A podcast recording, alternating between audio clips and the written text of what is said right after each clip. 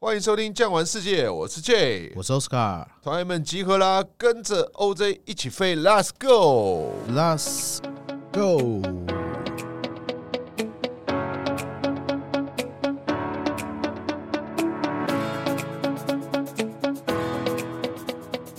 Yes，、我们这一次呢，哎，要来介绍啊，算是东欧国家。的一个非常漂亮的城市，对我跟奥斯卡在这边都有很多很深刻的回忆啊。 我们简直就是在这边出生。我们这次要介绍的是这个东欧地区非常有名的一个城市，叫捷克的布拉格。 p r a g e 布拉格啊，小门槛的意思。其实听众朋友有兴趣啊，我都会教客人。现在 Google Map 那么发达，你把这个 Google Map 打开哦，你就会发现啊，布拉格真的就是在欧洲的正中心点。哦，以前神圣罗马帝国他们的国都对殿都在这边有一段时间、哦。其实硬说神圣罗马帝国的国都也不对，因为神圣罗马帝国有人说神圣罗马帝国既不神圣，也不罗马，也非帝国。第一个它本来就不太神圣，第二个它是日耳曼人，所以不罗马。第三个也非帝国，为什么？因为帝国有个特色，它必须要有首都，但是它的首都是轮流的，要统一啦，对对，对所以它没有在对一个地方。OK，先不讲这个哈，但是其实啊，捷克布拉格啊，它所迷人的一个所在，我相信这也知道。是它的所在在哪里呢？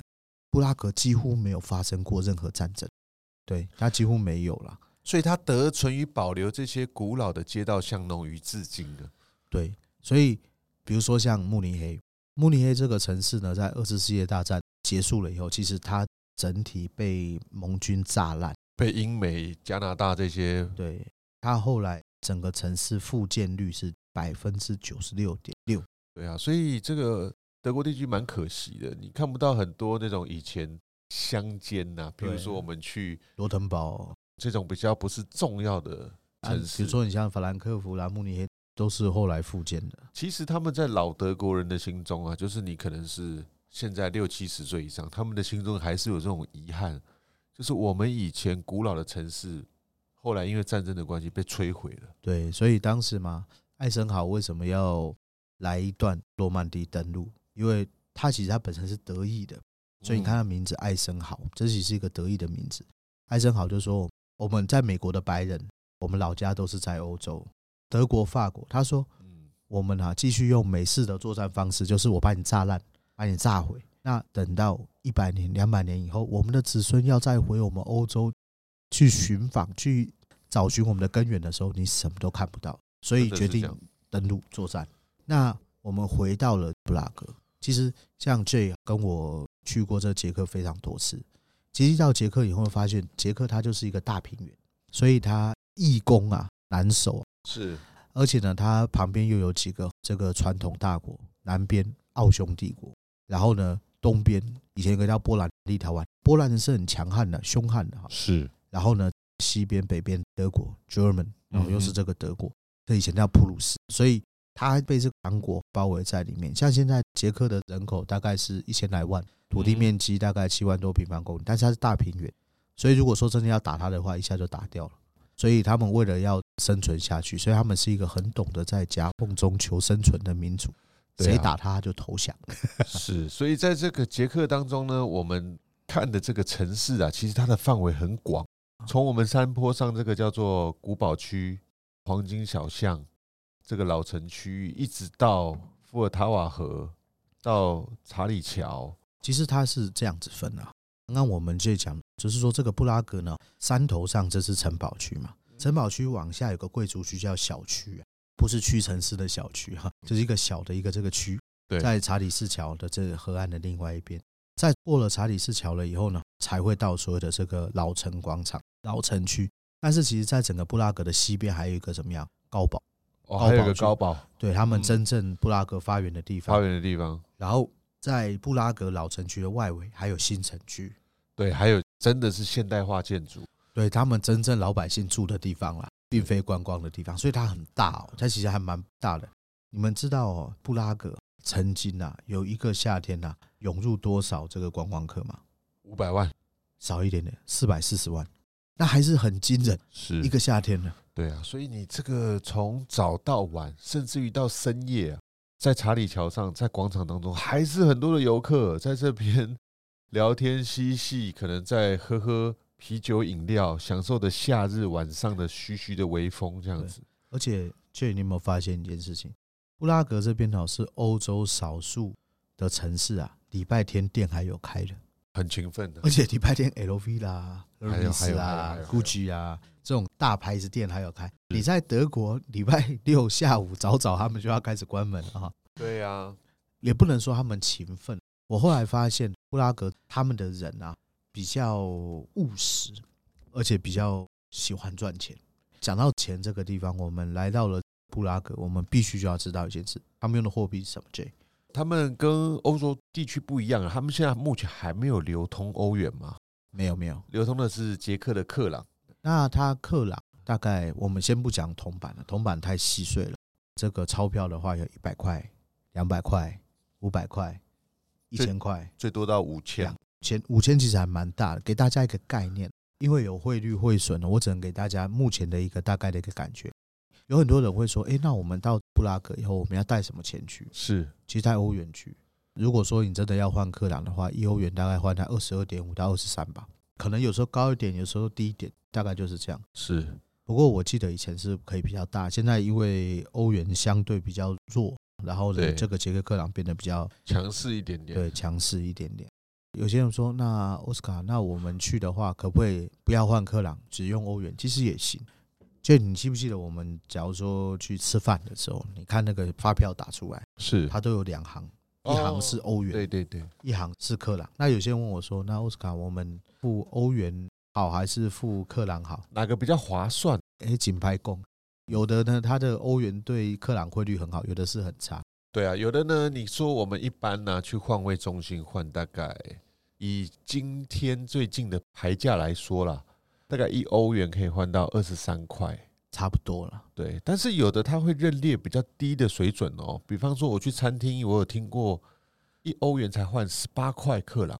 有，但是有的餐厅一欧元，它也很懒换的汇率，还有那个疫情前汇率的一欧元可以换到二十六点四的，哇也有。所对以对对，那怎么办呢？刷卡。刷卡。 所以它这个东西就是变得是你要去用当地的汇率去做转换。当然，我觉得刷卡是一个很持平的方式啦。对啊，银都行汇率谁也坑不了谁。对，那你如果说觉得小额换一点，其实我们如果是还不是管要换，对团因体为去的话，其实我们这个都会协助大家，哎，哪里可以换到大概是均价比较对合理、相对合理价钱的克朗，其实这个不会是太大的问题。有些人会问我说：“奥斯卡要换多少啊？”我觉得起码换个五十块吧。为什么？因为买个冰淇淋你在那边一欧元、两欧元在那边算，哦，或者是上厕所也要钱。我认为不止啦，基本上两个人都是换一两百欧以上啦。那个没关系，后面再慢慢换。Anyway，哈就是说，哎、我们真的比较保守的话，一个人先换个五十、二十、五十，一定要五十啦，因为你包含上个厕所等等。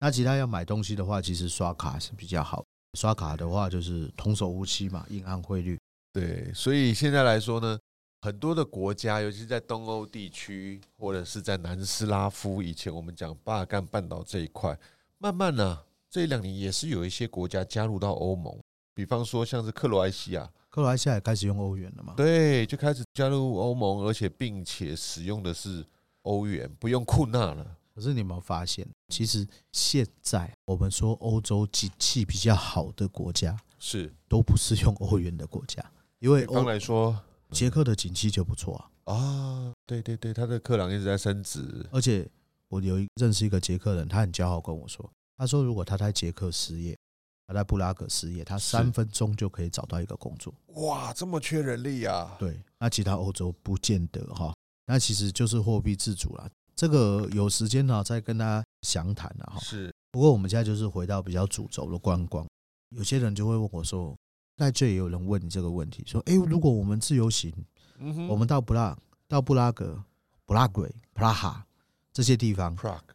对嗯吧？还有好多名字，好多种发音。请问一下，我们要停多久？停多久？意思是指停在这几个天？城市停留嘛？对，那你觉得应该停多久？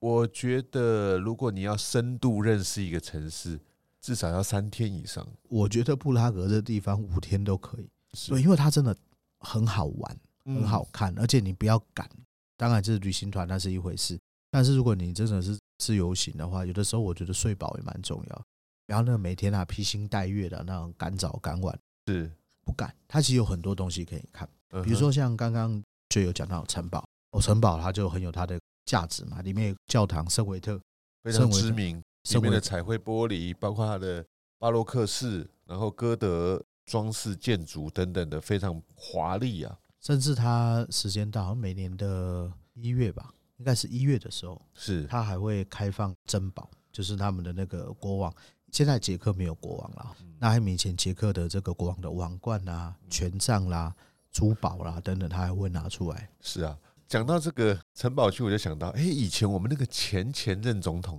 曾经就到捷克参访，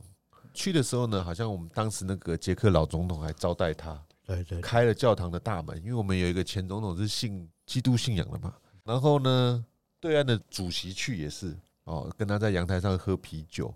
其实捷克关系一直跟我们台湾现在保持非常友好哦。对，因为其实我们有帮他们治理一条河流，这条河流我们在布拉格也看到，伏尔塔瓦对，在 s e s k i k u n o v 我们这次没有讲到那个城市，其实我们是有帮忙治理的，不然那个水会淹到那里面。然后在二零零四年吧，是。如果我没有记错那个 timing 的话，这个要再确认一下。所以在前几年呢，我们捷克有很多像是那个议员、议长有没有嗯轮流来台湾参访，跟美国嘛，对不对？此至于我们今年七月啊，我们这个伟大的国际航空公司开始直飞布拉格，哦，这算是一个跨世纪创举哦。看到我们这个直飞就方便了。公，我看到我们公司同仁，哦那个华航还招待喝喝捷克的啤酒在候机室，是不是？对对对，很多点心，然后要来拍照一下，也算是我们台湾旅游史的一个里程碑啦。直飞捷克布拉格了，刚刚呢，我们也讲到这个城堡区嘛，那这个城堡呢它的这个历史意义以外，其实在我刚刚讲到这个以前的贵族区这个小区这个地方啊，小区这边它有很多美食，很多的这个米推餐厅，甚至非是常米其林新等的餐厅，非常多。在这边有很多人说斯拉夫人吃的东西好不好吃什么的，其实最刚刚就跟我提到一个点，我觉得很好，钱拿出来就很好。大家常会讲说：“哎呀，这个西餐我吃不习惯，或者是好不好吃？”其实跟大家讲，我们台湾现在来讲，饮食西化已经是很正常了。现在我们每年的这个白米消耗量都是逐年递减嘛，对，那我们的主食反而变成面条啦、面包啦、披萨啦等等这些东西。像我们这一代，你说，当然年纪长了一辈不讲了，可能受日本教育的，或者是跟国民政府撤退来台的，可能西餐刀叉拿不习惯。其实我们现在普罗大众，你看我们早上一睁开眼，街头巷尾这些早餐店是不是都是西食？对啊，中西合并啊，但是对会比较西式的那种吃法。那讲到这个的话呢，吼，其实捷克它有一些比较特别的一些饮食啊。你有没有吃过捷克的饺子？对，哎，它是这个意大利的披萨饺吗？诶、好像也不太是哦。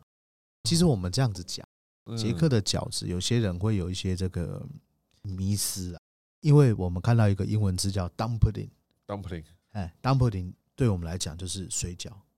其实你知道吗？粽子的英文怎么讲吗？粽子的英文叫 Chinese dumpling。其实你看哦，你们在捷克的话，你如果看到 dumpling 的，你不要以为它都是饺子哦，其实有很多是馒头啊。通称叫做面团球，是不是？哎，对对对对，很多是这个馒头，当然它也有一些包肉的等等。那这个是算他们的主食啊，我对看他们还有的还真能吃哦，那个东西其实我吃两片就饱。他们有那个欧洲人那个强壮了嘛，一个人可以吃五五六个，然后还可以再吃一个主餐，它外面是撒上一些什么样的寿司？不一定啊。它有的是牛肉的啊，咕拉雪啊的，那看你点的这个主餐啊。也有可能是奶油酱料，对不对？当然 cheese 当然酱料这样子当然当然，配的一起吃，有的还是酸奶啊，有点像优酪乳的那种比较淡的那种酱料，口感还算是蛮细致滑嫩的哈。哦，好吃好吃。是是对是，那讲到这个主餐，嗯主餐的话呢，捷克这边呢，不外乎要吃什么嘞？猪脚。哦，捷克的猪脚其实，哎，这个有一点日耳曼血统的菜肴哦。对，因为他们毕竟被这个奥匈帝国所统治过嘛，哈。是那捷克的猪脚，有人说，哎，奥斯卡，捷克的猪脚跟德国的猪脚有没有什么差别？猪肘，嗯猪肘、猪脚，对，吃到最后，我觉得好像没有太大的差别。不过我们这样子讲，德国各个地方不同，有的德国的猪脚是炸了再烤，那比如说在汉堡那边是白水煮，是但是你在捷克这边的话，它比较都是以烤为主。烤为主。其实很多朋友们去吃，觉得，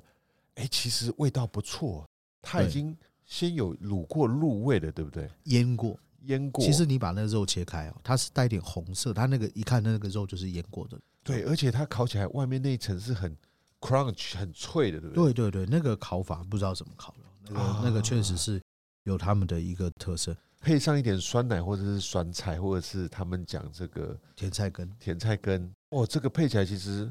蛮开胃的。还蛮不错的。嗯那另外的话呢，在布拉格这边呢，其实很多人说，哎、我们都是吃猪肉、牛肉为主。对其实，在斯拉夫这边，不仅仅是只有捷克、哦，其实整个泛斯拉夫他们都喜欢吃鸭肉。算是比较家禽类的啦。对对对，啊它这个烤鸭也不 错。对，我们这个有安排吃烤鸭，有没有？诶其实这个烤鸭腿，哎，口水都流下有来。的有的是烤四分之一啦。有人说，那我们可以吃烤半鸭，其实鸭比鸡大，你要吃半鸭吃不进去。对对对，但是它一般我们大概就是吃烤鸭腿或它四分一之一，样是有特殊，他们这个独门的酱料去先腌制，对对再对烤。其实外面那层皮是烤的很酥脆香滑的。对对对对，那真的是很不错的。其实我们台湾现在街头巷尾烤鸭店还蛮多的哦。没错，卡，你有没有觉得没错，每个哦没错乡镇市好像烤鸭店都有非常知名的？但对他们烤鸭跟我们吃法不一样，我们不那一个样比较属于北京片鸭的方式，对他们是属于烤一整只，然后刚刚讲的一样，旁边配上这个，酸菜啦、甜菜根啦，对。啊，哎，其实你有没有发现，他们这个 dumpling 哦，这个面团哦，猪脚的是一种哦，烤鸭的又是一种哦，对对对，他们对不对是混在一起的。就像很多朋友会问我说：“哎，请问借我们的这个配菜啊，可不可以从马铃薯或者是面团，或者是好像那个白切馒头换成薯条？”其实他们对于这个配菜，他们是有不一样的想法的，对对对，不是说什么东西都可以配薯条哦，他们一般薯条比较配牛肉，对，或者是炸鸡，对炸鸡呀、其实他们认为哈、我们要有个概念，就是说薯条这种食物不是捷克原来就有的，这也是从他们国外传过来的。对比如说从英国啦、对从法国传过来的，他们认为炸鸡啦，或者是他们一些这个比较高炉，或者是像那个盎格鲁撒克逊那种饮食，他们才会配对。薯条。他们自己本身斯拉夫的就是吃 dumpling，其实啊，这个区分也有一个比较简单，你看它如果入菜肴会用一些寿司，比方讲我们这个烤鸭腿，它旁边会有一些酱料嘛，哦，会有一些寿司的，它旁边就会配 dumpling。因为对你看薯条配上了丝丝软软的这种酱汁，是不是就不好吃了，对啊，就不香脆了？所以大部分是比较干的、炸的，旁边才会配上薯条。那除了刚刚我们讲的这些主菜大菜以外，其实它有是一些零食嗯小吃哦，我觉得比较可以跟大家介绍。其实这个大家可能在旅游节目上都看过，就是这个肉桂卷啊，哦，就是哎烤起来，俗称钢管面包，一个钢管把面包缠在上面烤，有没有？对对对，然后用那个机器让它自转，那然个后下面是用炭火，那个很香哎、你走过去啊，你大概离它个一百公尺，你就闻得到它那个香味了。真的烤起来非常香，而且它的吃法蛮多的嘛。它对里面可以加什么呢？呃我们先在这样讲啦，最单纯就是买下来一个，然后撕小块这样吃。对。然后呢，现在欧洲也变得越来越热，夏天的时候呢，它的这个面包啊，会做的像甜筒装，装冰淇淋。就是哎、外酥内软的这样感觉。哎，没错没错，而且这个东西哦，到布拉格哦，夏天的时候，你看人手一只啊，然后那个汤匙在那边挖，是是是是是，哎、它那个哦，因为欧洲其实不是只有产乳牛的地方牛奶好，其实欧洲整体乳制品都不错，所以其实捷克你有没有发现它的冰淇淋也蛮好吃的？还不错啊。所以其实它算是肉桂卷啊，饱足感还蛮足的哈。你吃上一根，其实下午或者是逛街当中果果腹，哎、其实我觉得还蛮舒服的。那我们现在离开小区了哈，嗯哼小区了以后，我们要跨过一座老桥，这一座桥叫查理士桥。哇，查理士桥，查理士桥是最梦幻的一个地方，它是整个应该算布拉格连接伏尔塔瓦河两岸第一座桥梁。是然后它也曾经有被这个河水冲毁啦，等等，这些就不谈。但是它上面有非常多的圣人的这个塑像，然后上面呢，真的就欧洲的那种传统风情的感觉。你一对，上去了以后，街头艺人的表演，坐在那边有时间坐下来帮你画一张画，哦，然后呢，慢慢的走过这查理士桥。其实我们在查理士桥的两端呢，我们就可以体会到一个点，布拉格还有另外一个名称，这个名称叫做白塔之城。哇，很多种叫做哥德式的塔楼，，对对对对，各式各样的，包含了比如说像以前城防的这个塔，包含像是这个桥塔，还有什么塔嘞？城防的塔、桥塔，哦，还有教堂的塔。是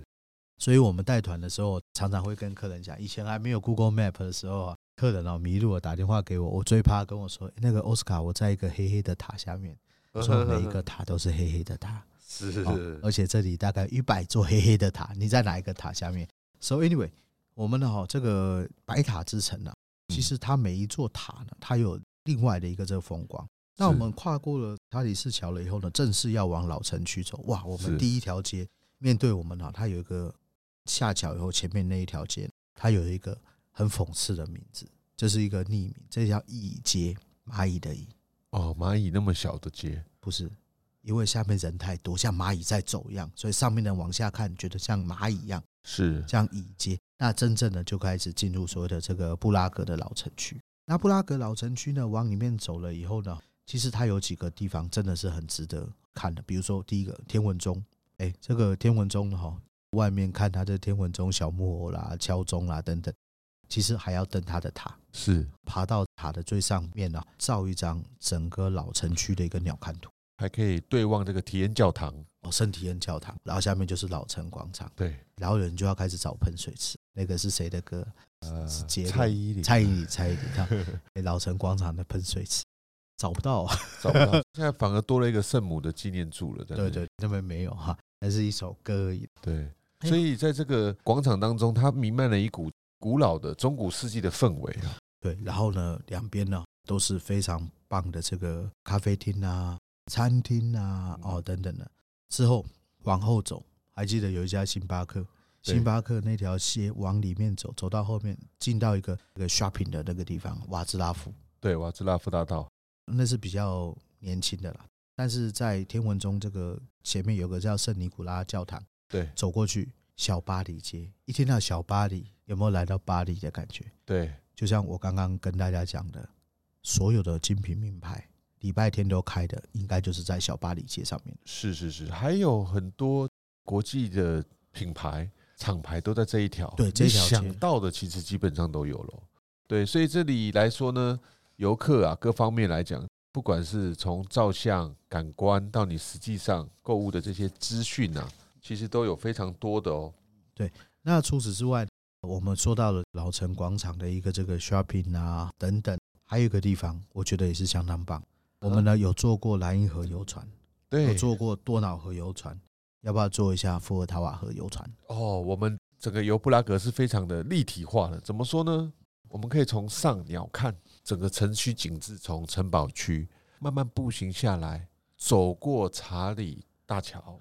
再从查理大桥的旁边河畔坐游船。或者是从这老城广场往那个捷克桥那个方向走，走下去了以后呢，开始怎么样坐这游船？坐这游船有两种做法，第一种做法是怎么样纯观光，另外一种是啊包餐的吃饭。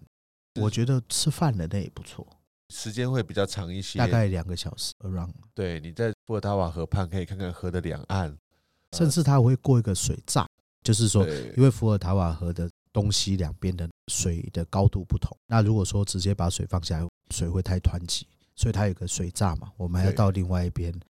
我都跟柯文开玩笑说：“来来来，我们现在要过苏伊士运河了哈。”嗯哎，这个感觉呢，也是一个相当不错。那在这河流的这两边呢，我们也可以看到一些比较古迹的建筑，比如说最老的这个医院啊啦、